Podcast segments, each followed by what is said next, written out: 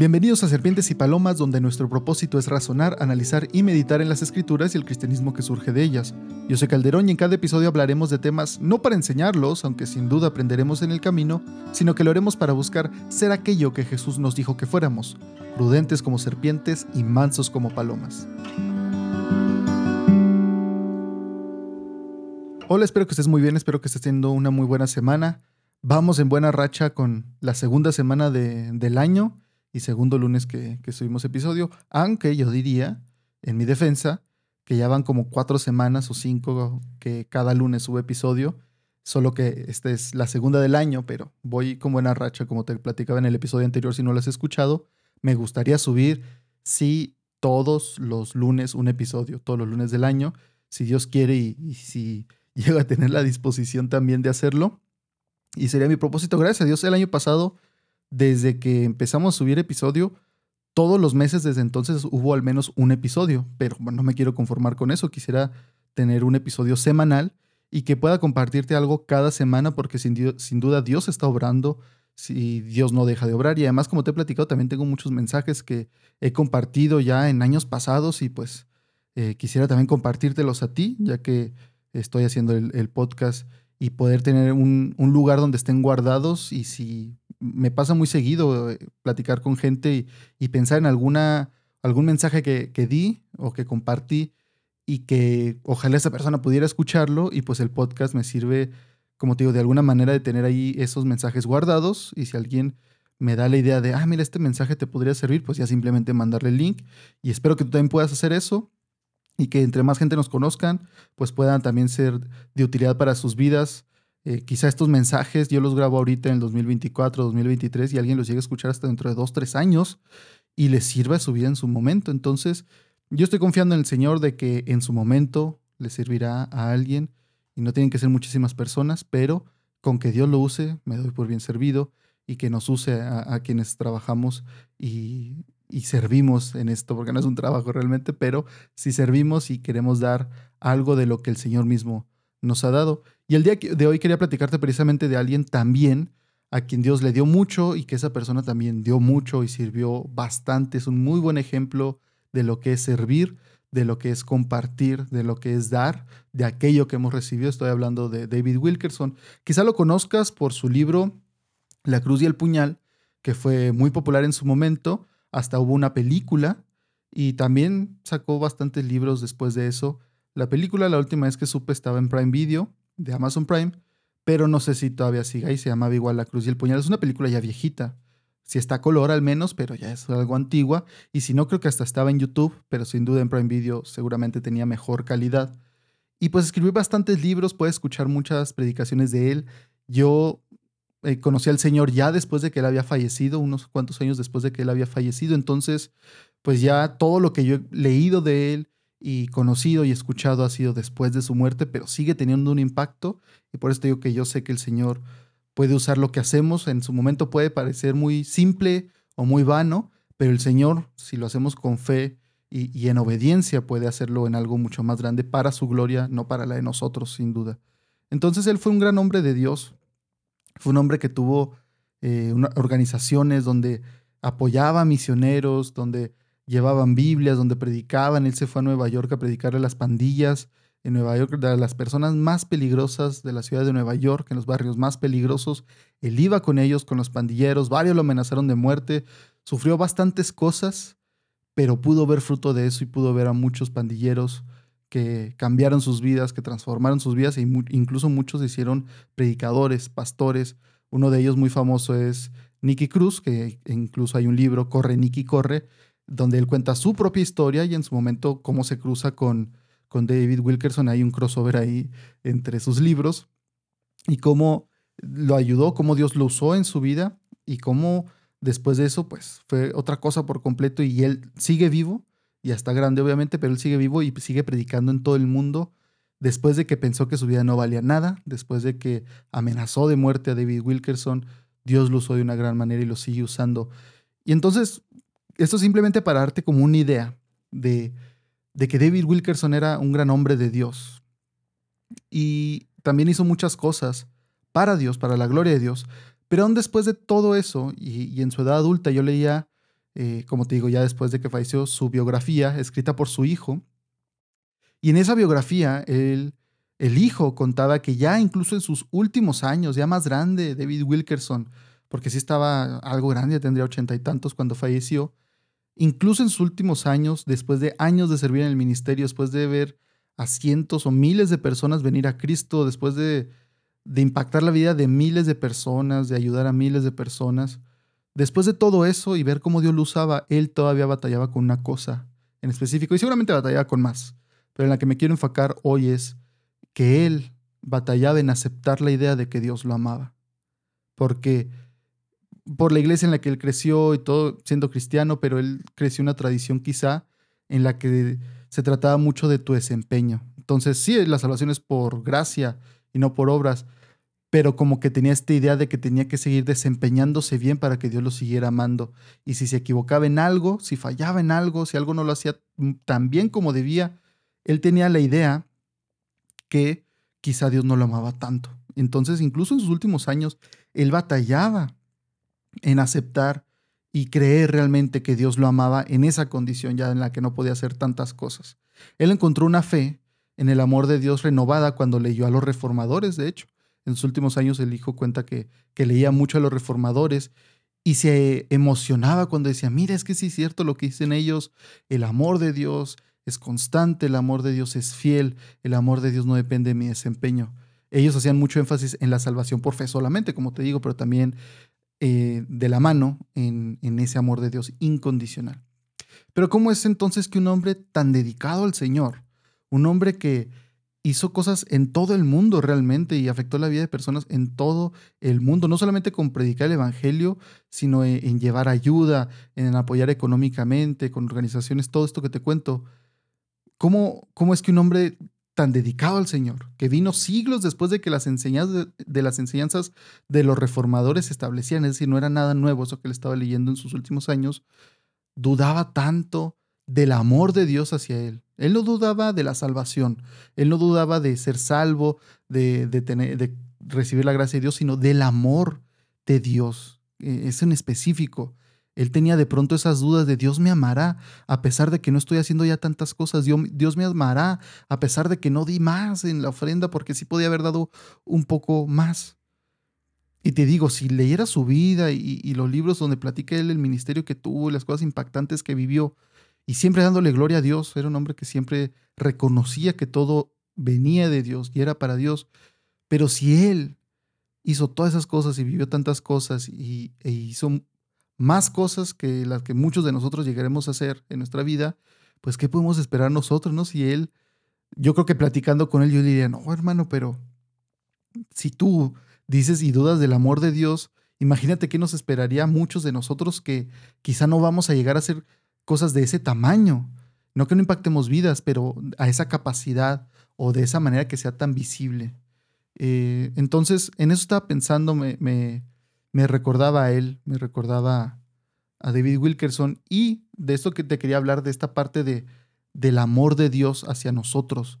Ya no, o sea, dejando de lado si somos salvos, somos pueblo de Dios, somos gente de Dios, somos seguidores de Cristo, ya habiendo pasado ese primer paso de la salvación, de ser sellados con el Espíritu Santo, de tener el Espíritu Santo dentro de nosotros.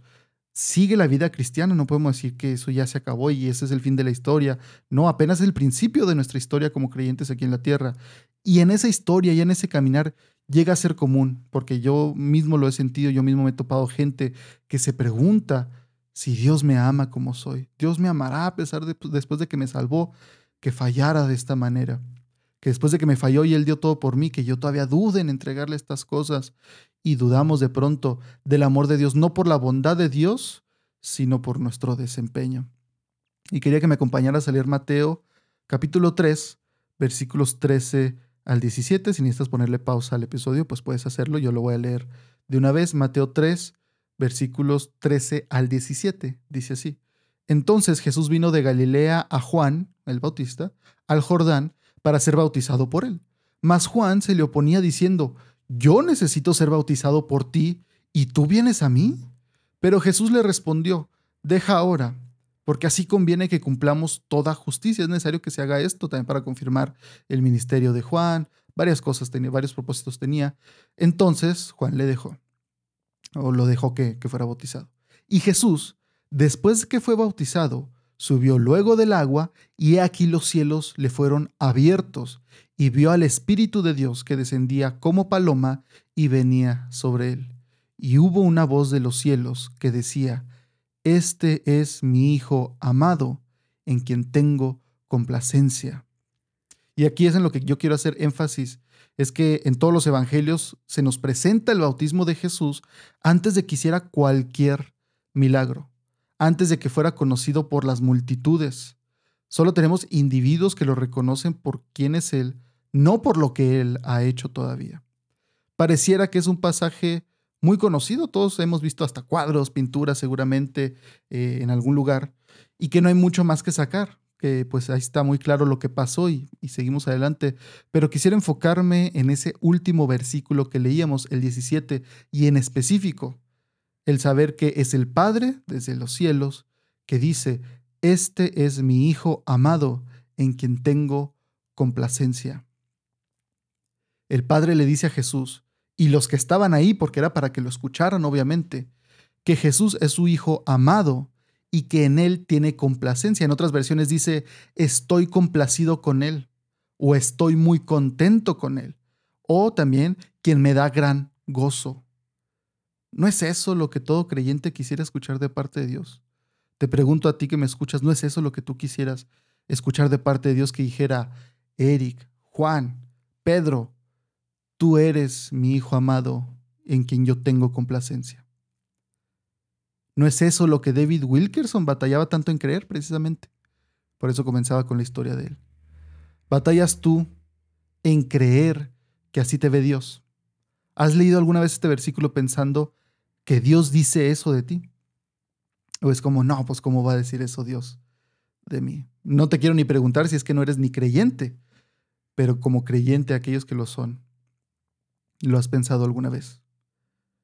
Muchas veces hemos escuchado que el Padre y el Hijo se revelaron al hombre de esa manera para que entendiéramos el tipo de relación que tenían. Es decir, se revelan como Padre e Hijo no porque tal cual y literalmente así fueran, Padre e Hijo, sino que es que Jesús, y, esto no significa más bien que Jesús fuera engendrado o que tiene un Padre, como otros llegan a decir, los mormones llegan a decir que Jesús es literalmente el Hijo del Padre que tuvo relaciones con una mujer en el reino espiritual y entonces así nació y así somos todos en el reino espiritual, los espíritus, así nacieron de la procreación literal de tener relaciones sexuales para que así nacieran las almas y entonces así nació Jesús porque literalmente es su Padre. Eso no es lo que nos quiere dar a entender la Biblia, porque entonces seguramente también tendría una madre Jesús física, pero en el reino espiritual, eh, pues ya no sería tan física, ¿verdad?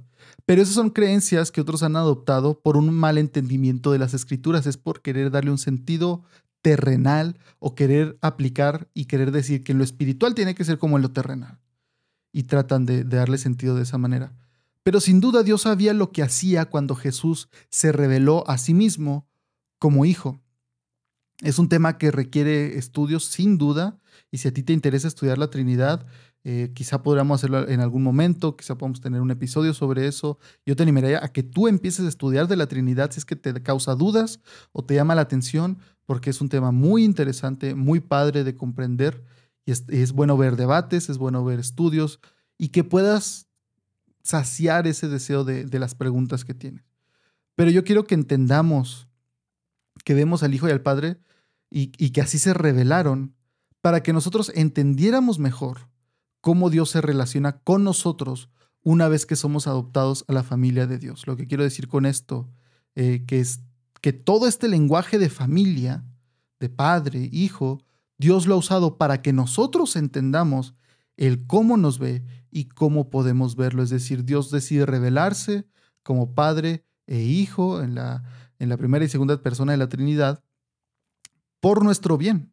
Es decir, que ellos decidieron hacerlo de esa manera para que nosotros entendamos. ¿Por qué? Porque aquí todos vamos a ser mínimo hijos y muchos también seremos padres.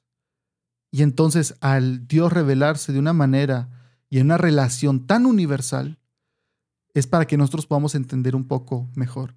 A mí me ha tocado escuchar varias veces en las iglesias decir a muchos padres nuevos que dicen, hasta que tuve un hijo lo entendí.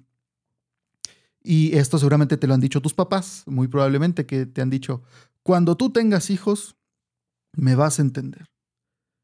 Y básicamente Dios más bien lo que hizo fue poner y, y, expresar y manifestar esta relación entre la primera y segunda persona de la Trinidad como Padre e Hijo para que entendiéramos realmente el amor y la relación y la cercanía que se puede eh, acceder, a la que se puede acceder y la que podemos tener con Dios. Para que los padres puedan dar un buen ejemplo y el, y el padre pueda entender cómo Dios lo ve cuando ese mismo padre ve a sus hijos. Es decir, tú como padre, si es que eres padre, puedes ver los errores de tus hijos, puedes ver las malas decisiones de tus hijos y dolerte, alegrarte, amarlos. Y tú puedes decirle, hijo, sin importar qué pase, sin importar cuántos errores cometas, yo no dejo de ser tu padre. Y entonces, así podamos también comprender, los que son padres, un poco mejor cómo el Padre Celestial, Dios, te ve a ti como hijo. Y que aquellos que somos hijos, si tenemos padres que nos aman, que nos cuidan, que nos protegen, que están ahí para nosotros, entonces podemos decir, bueno, si así mis papás, si así mi papá y mi mamá me aman, me cuidan, me protegen, están conmigo, cuanto más mi Padre Celestial.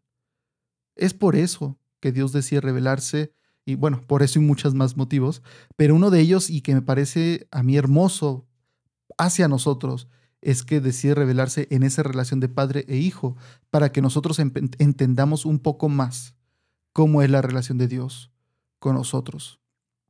En Romanos 8:15 leemos que dice, pues no, no han recibido el espíritu de esclavitud para estar otra vez en temor, sino que han recibido el espíritu de adopción por el cual clamamos Abba, Padre.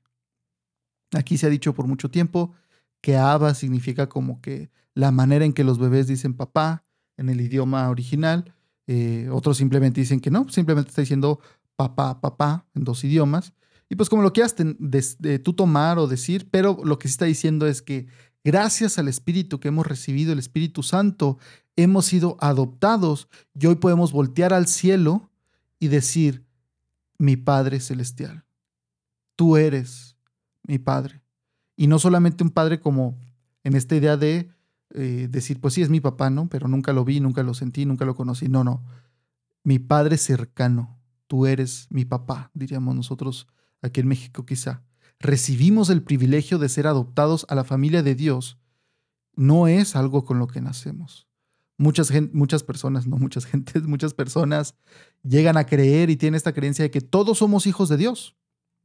Pero la Biblia, en Juan, en el Evangelio de Juan, en el capítulo 1, nos llega a decir que todos los que reciben a Dios y todos los que lo aceptaron, Dios les dio a Jesús, Dios les dio la potestad o el derecho de ser hechos hijos de Dios. Es decir, que no eran ya todavía hijos de Dios, fueron hechos hijos de Dios. Pasan de no ser hijos de Dios a ser hijos de Dios. Lo que sí es que todos somos creación de Dios, todo ser humano es hecho como la imagen de Dios, como para hacer su semejanza aquí en la tierra. Y eso nos da un valor mucho más alto que cualquier otra creación, que cualquier animal, que cualquier paisaje, que cualquier árbol.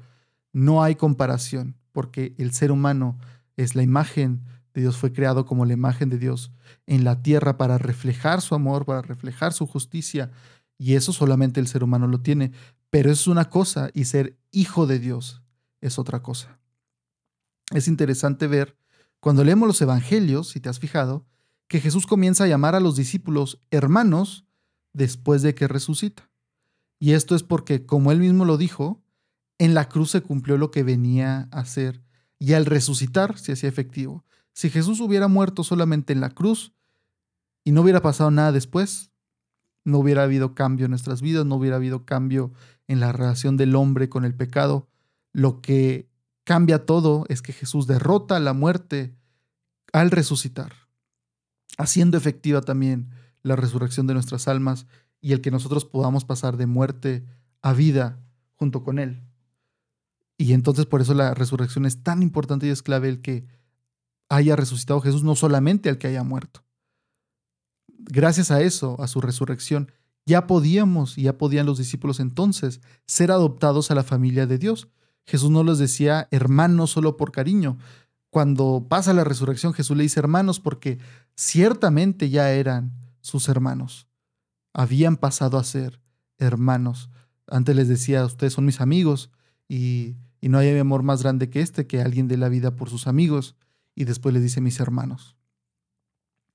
Y nosotros pasamos eso mismo. Y el, Señor Jesús hoy en día, si tú eres creyente, si has nacido de nuevo, el Señor te puede voltear a ver y decir, tú eres mi hermano. Son esas verdades entonces las que batallamos en creer, porque tú podrías escuchar todo lo que acabo de decir y, y, pensar, ay, ay, ¿cómo Jesús te va a andar diciendo que eres su hermano? ¿Cómo vas a creer que Dios te va a amar tanto? El Padre te va a amar tanto como amaba a Jesús, no sea ridículo. Y esto podría venir de gente que obviamente no conoce la Biblia y que quizá cree en Dios, pero no tiene una idea real de lo que dice la Biblia. Porque yo no, no lo estoy diciendo por, por hacerme sentir bien o hacerte, hacerte sentir bien a ti, lo estoy diciendo porque es lo que dice la palabra de Dios. es, es, es hasta comprensible que estas verdades son las que más batallamos en creer.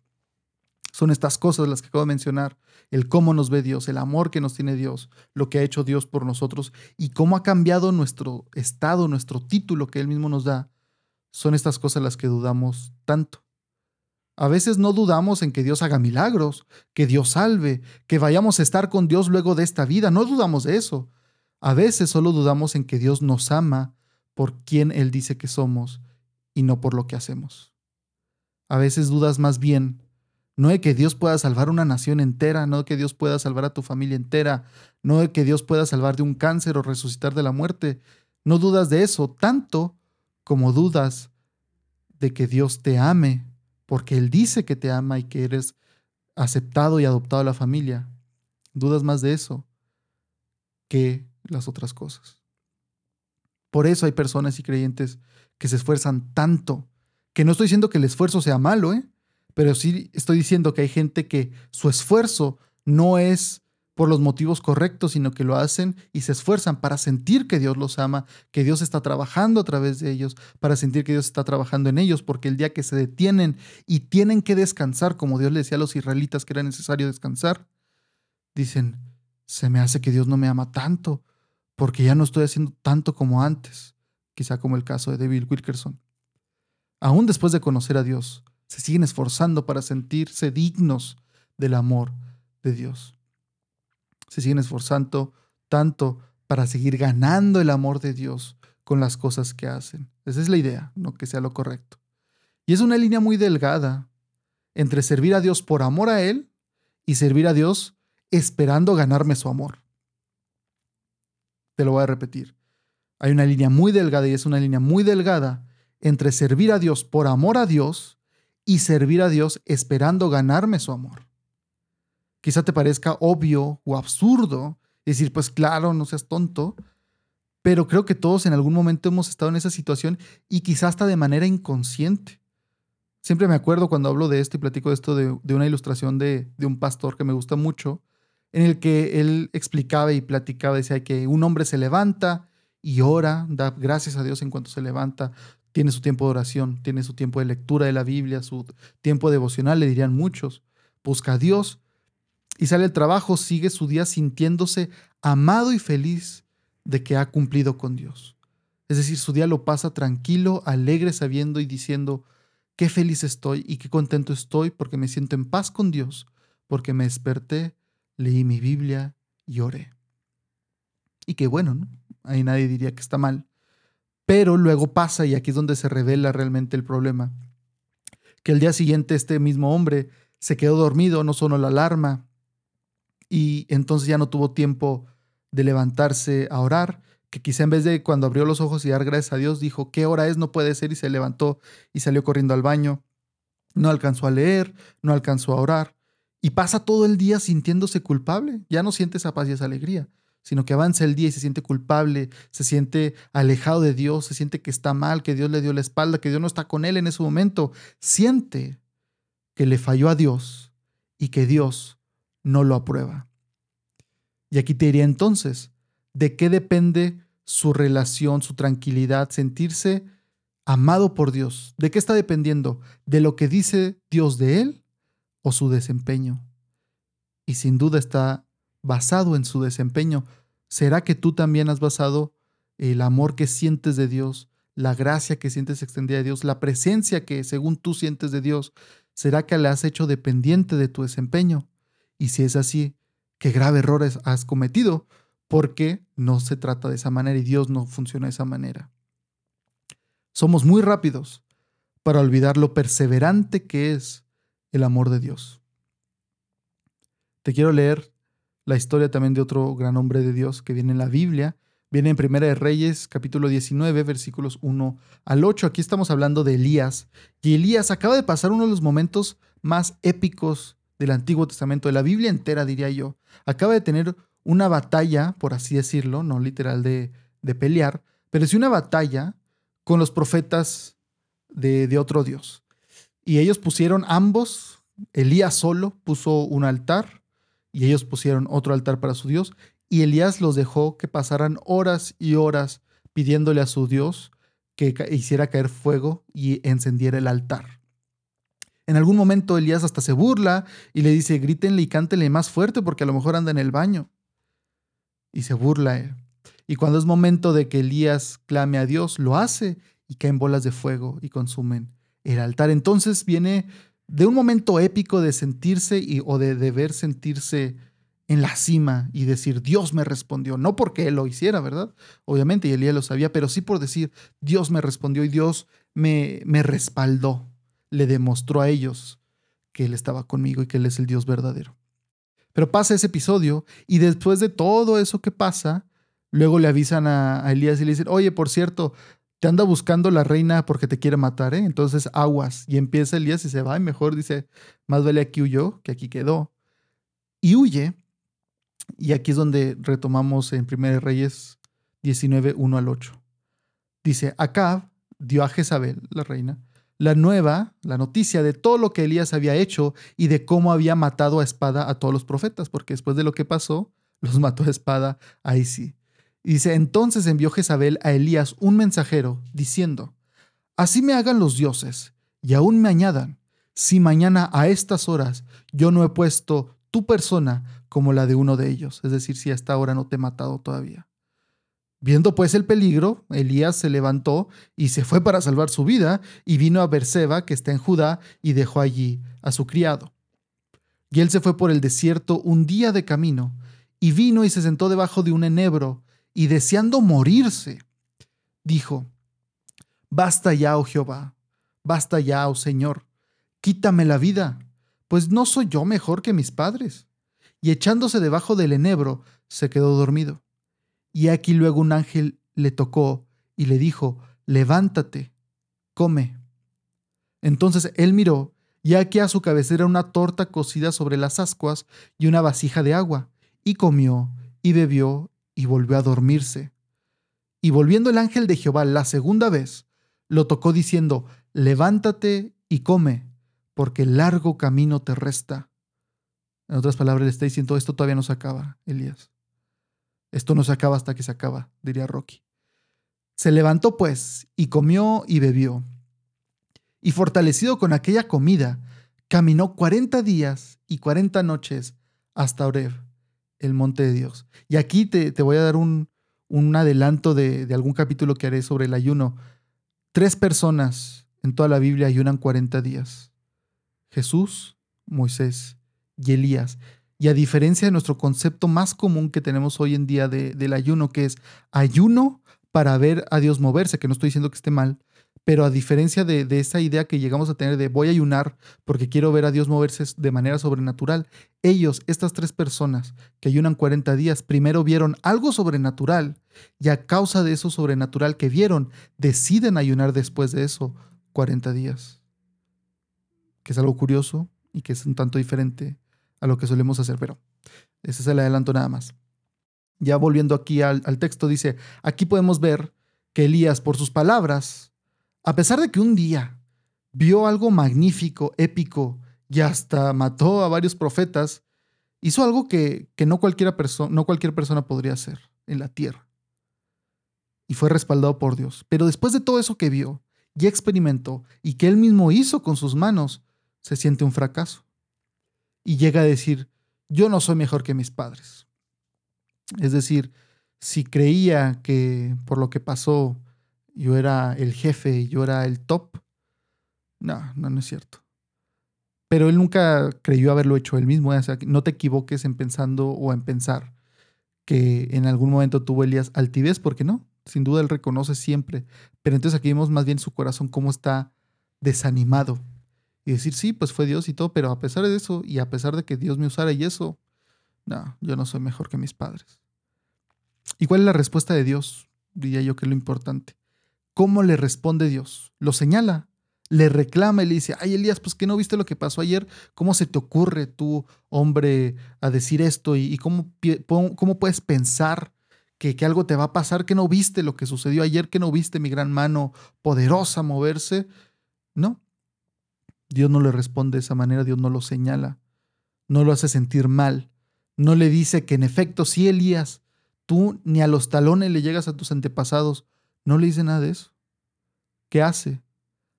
Dios manda a un ángel a cuidarlo, a darle de comer. No le da un discurso de por qué está mal, ni le dice que usará alguna otra persona en lugar de él porque se sienta así.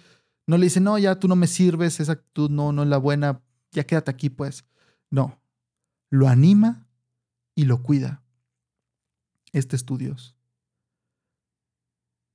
No sé quién de que nos escuche de, y nos llegue a escuchar, porque yo no estoy ahí en ese momento, pero no sé quién se llegue a sentir, si tú te llegues a sentir una situación similar, en la que te es difícil aceptar que Dios te ama, pero Dios mismo nos dice que al estar en Cristo, si tú eres seguidor de Cristo, si tú has puesto tu confianza en Cristo, si tú has puesto tu fe en Cristo, Dios mismo y la Biblia misma nos dice que Dios nos ama, Dios te ama, Dios te cuida, Dios no está esperando a ver en qué fallas para echártelo en la cara y decir, ves, yo ya sabía que tú eras así. Al contrario, yo te puedo decir que Dios y Jesús en la cruz sabía lo que estaba comprando y que cuando fallas dice, sí, yo sabía cómo eras y aún así decidí salvarte. Así que en vez de querer quedarte tirado y querer hacerte sentir menos a ti mismo y tener piedad y, tener compasión de ti mismo,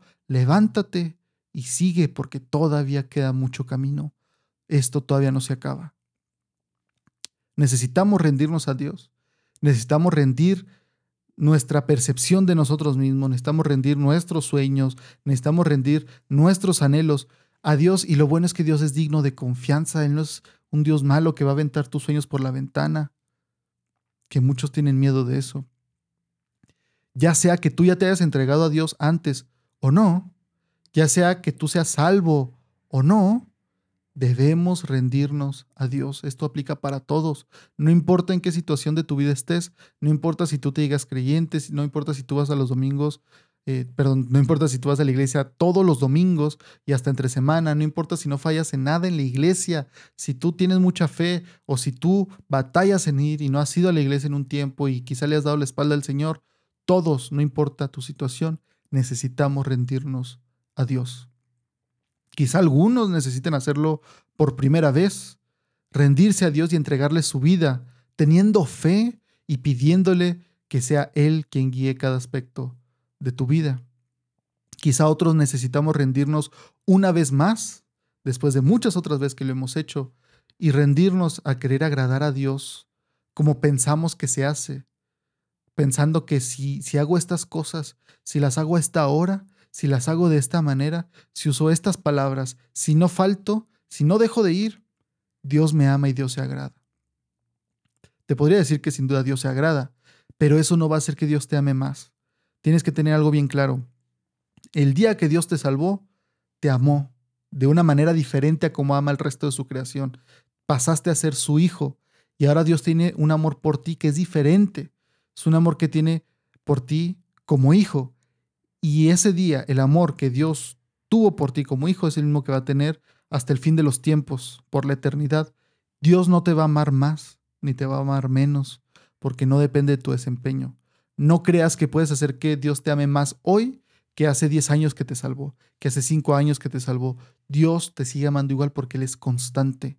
Él no está esperando ver tu desempeño para ver si te ama más, para ver si, si te ganaste que te ame más. Por eso digo que es necesario rendirnos a la verdad de su amor, esa verdad, que su amor es constante, que no es dependiente de tu desempeño, sino que es gracias a lo que hizo Cristo. Y eso nos debe llevar a ser agradecidos, e ir con Dios y decirle, gracias Señor por tu amor. Gracias, porque sin duda no lo merezco y no me lo he ganado, pero tú has decidido dármelo aún así. Hay una paz muy grande que viene de acercarnos a Dios sin miedo, con confianza, sabiendo que nos recibirá en sus brazos de amor. Ese sabiendo es a lo que llamamos fe. Que tú te acerques a Dios sin miedo, con confianza, teniendo fe en que Él te va a recibir en sus brazos de amor. Tenemos a un Padre perfecto que gracias a lo que hizo Jesús en nuestro lugar, hoy nos llama y nos puede llamar Hijo amado en quien estoy complacido. Hija amada en quien estoy complacido. Como te decía al principio, el Padre dijo esto de Jesús antes de hacer cualquier milagro, antes de hacer cualquier cosa maravillosa al público y que todos dijeran, ¿quién es este hombre? Y, este es un hombre que nos habla con autoridad. El Padre, antes que todos, ya decía, este es mi Hijo amado. El Señor no está esperando en que tú hagas una cosa grande, en que tú tengas una campaña, en que tú le prediques a 100 personas. Dios no está esperando eso para decirte esas palabras.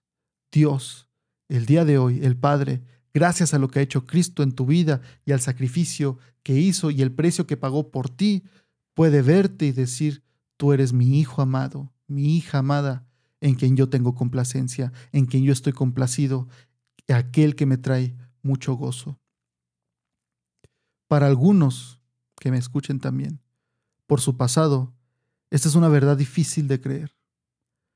Que la escuchas y dices, sí, sí, sí, sí, pero mi pasado, pero lo que hice, pero lo que dije, pero lo que creí. Y aunque es bueno tener humildad y reconocer que somos imperfectos, que, hemos, que nos hemos alejado de Dios, que estamos destituidos de la gloria de Dios, y es bueno admitirlo, llega un punto en el que puede ser arrogante decir, mi pasado es más fuerte que la cruz de Cristo.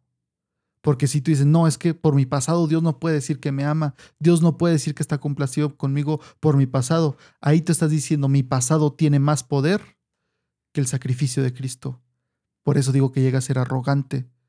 Debes tener entonces la humildad de decir, mi pasado, por más grande que sea, no es más grande que lo que Cristo ha hecho. Y por fe aún si batallo en creerlo, pero por fe, Señor, por una fe del tamaño de una semilla de mostaza, no será muy grande, pero esa fe me dice y en esa fe confío y esa fe es la que pongo en decir que sí, soy tu Hijo amado y que estás complacido en mí gracias a lo que ha hecho Cristo. Por eso, si algo te puedo dejar de este mensaje, es que tengas fe. Muchas gracias por escuchar este episodio. No olvides suscribirte al podcast en tu plataforma favorita y recuerda que puedes encontrarnos en Facebook, Instagram y YouTube, donde subimos más contenido que nos lleva a razonar, analizar y meditar en las cosas de Dios. Espero que estés bien. Dios te bendiga.